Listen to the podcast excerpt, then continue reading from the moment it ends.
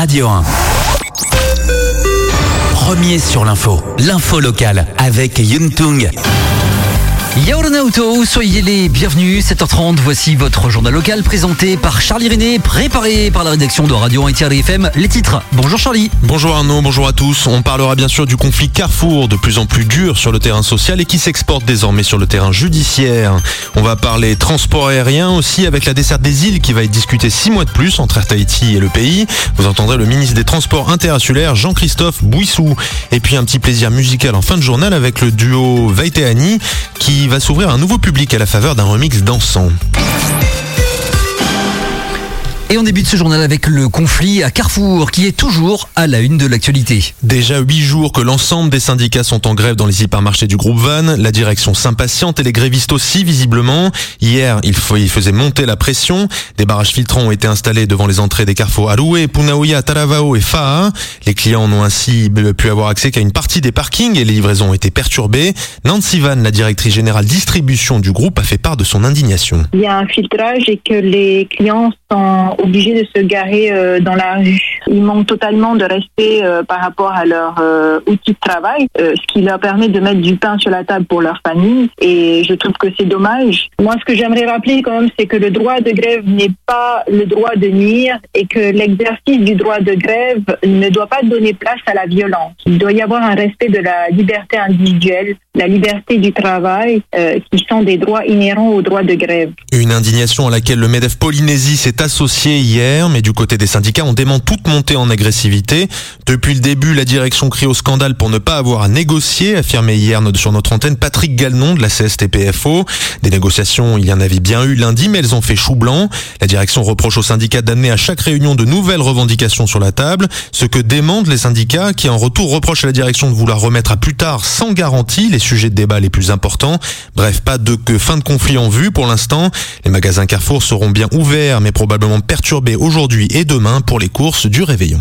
Et ce bras de fer social s'exporte désormais devant la justice. Oui, le groupe Van a déposé plusieurs référés pour attaquer le non-respect des mesures sanitaires par les grévistes qui se tiennent à l'entrée de ces hypermarchés. Un autre recours plus récent vise l'entrave à la circulation constatée sur place. Contre-offensive des grévistes qui ont déposé un recours sur les obligations de négociation de la direction. On écoute maître Gaultier-Feuillet, avocate des syndicats. Les syndicats sont obligés de négocier dans le cadre du préavis avant que la grève euh, ne commence euh, à débuter. Et euh, donc l'employeur n'a pas respecté ses obligations en matière de négociation. Et voilà, l'objet du référé, c'est pour ça. On voudrait trouver une, négociation dans cette affaire et on demande au juge d'obliger l'employeur à négocier, tout simplement. Un échange de recours donc pour un match nul hier. Le tribunal a renvoyé tous les dossiers à ce mercredi 11h. Nous vous tiendrons au courant des décisions sur cette antenne. À noter que deux autres cours liés à des conflits sociaux devraient être étudiés en même temps par les juges. Le premier, un référé pour obstruction concerne les magasins Marina Express de Punaouia. Le second concerne la grève menée par Oeto et Rima et Otaï dans l'entreprise Oceania qui aimerait retrouver l'accès complet à ses entrepôts. Le pays et Air Tahiti se donnent six mois de plus pour s'entendre sur le transport interil. La décision révélée par Tahiti Info hier fait suite à l'échec d'un premier appel d'offres en décembre. Il s'agissait d'attribuer une délégation de service public sur 32 lignes de désenclavement vers les Tuamotu, les Gambiers et les Australes. Le gouvernement a donc proposé à Air Tahiti de renouveler la convention passée en juillet dernier. Six mois de desserte de toutes les destinations, y compris les lignes déficitaires que la compagnie voulait abandonner en raison de ses difficultés financières. En échange, le pays va de nouveau verser une subvention de 450 millions à Air Tahiti. Les précisions du ministre en charge des transports interinsulaires, Jean-Christophe Bouissou. Euh, cette euh, reconduction, entre guillemets, puisque c'est une nouvelle convention euh, qui sera signée entre le président de la police française et la direction de Tahiti, veut avant tout permettre donc aux avions de continuer à, voler, mais surtout nous permettre de relancer l'appel d'offres, puisque nous ne sommes pas entendus et Tahiti a fait une proposition totalement décalage avec le cahier des charges. On est confiant sur le fait que compter du 1er juillet 2021, euh, nous ayons un cadre de délégation de service public L'idée est donc de s'accorder du temps pour remodeler le cahier des charges et échanger avec Air Tahiti qui sera très probablement la seule compagnie à faire une offre.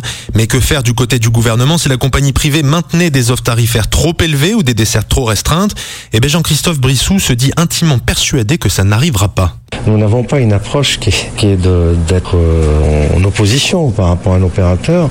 Euh, je vous rappelle, nous sommes quand même quelque part aussi euh, actionnaires. Et pas actionnaires simplement en termes de, des actions détenues par le pays, mais aussi actionnaires au travers d'autres organismes qui sont la Sous-Credo, qui sont RT Inouï, etc. malgré tout, notre souhait, c'est que tout cela se passe dans des discussions et, en bonne intelligence. je ne peux pas penser que RTT veuille euh, aussi euh, se mettre dans une situation, euh, je dirais, conflictuelle. Voilà des discussions sans tension difficiles quand on sait qu'Air va perdre 3 milliards de francs cette année. Comment dans ce contexte faire baisser les tarifs comme s'y est engagé le gouvernement? Le ministre estime que le nouveau système qui sera mis en place en juillet, qui s'appuie notamment sur une taxe de péréquation, va permettre à Air de voir plus loin. Il parle même d'un possible retour à l'équilibre financier dès 2022. On l'écoute. Vous savez, c'est un chef d'entreprise et quelqu'un qui regarde un peu plus loin euh, que simplement le, pas de sa porte.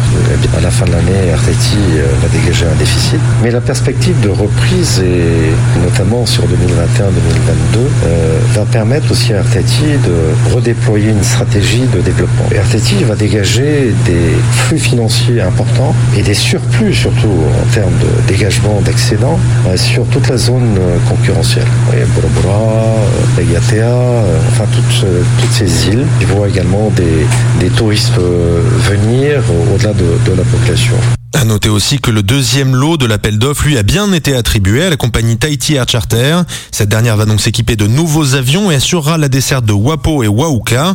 Mais là encore, ce ne sera pas avant le 1er juillet prochain. C'est Air Tahiti qui assurera l'intérim. Économie toujours avec la reprise très fragile de l'activité au troisième trimestre.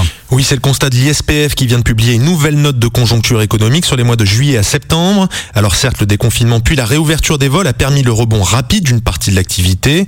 Au mois d'août d'ailleurs, le le commerce tournait quasiment à plein régime, observe l'Institut, mais plusieurs secteurs restent fortement handicapés par la crise. L'hôtellerie et la restauration n'ont retrouvé que 51% de leur activité, 68% pour les transports, 87% seulement pour la construction.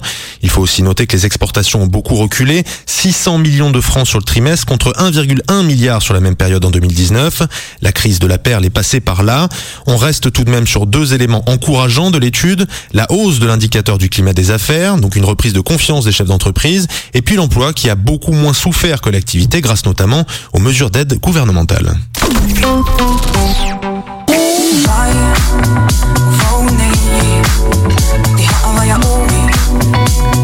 Et on va finir en chanson ce journal avec la folk polynésienne qui s'exporte sur les dance floors. Ovey Who I Am, c'est le nom du titre qui connaît un beau succès sur internet depuis quelques semaines. Il est signé par le DJ métropolitain Boris Way, mais la chanson qui est remixée, vous l'avez peut-être reconnue, c'est celle du duo polynésien Vaiteani. Leur titre Ovey date en fait de 2017, mais Boris Way l'avait repéré et beaucoup écouté lors d'un voyage au Fénois. Quand je suis rentré en France, j'ai travaillé le titre et j'ai envoyé une première version à Vaiteani via Instagram, confiait-il récemment à M6. Il a travaillé sur le titre pour l'amener vers d'autres horizons et on a beaucoup aimé, précise le duo Vaiteani, enchanté à que cette nouvelle version puisse toucher un public qui n'est pas forcément le leur. Pour découvrir le clip de cette chanson ou pour la passer sur votre propre dance floor pour le réveillon, rendez-vous sur notre site radio1.pf. Voilà, c'est la fin de ce journal.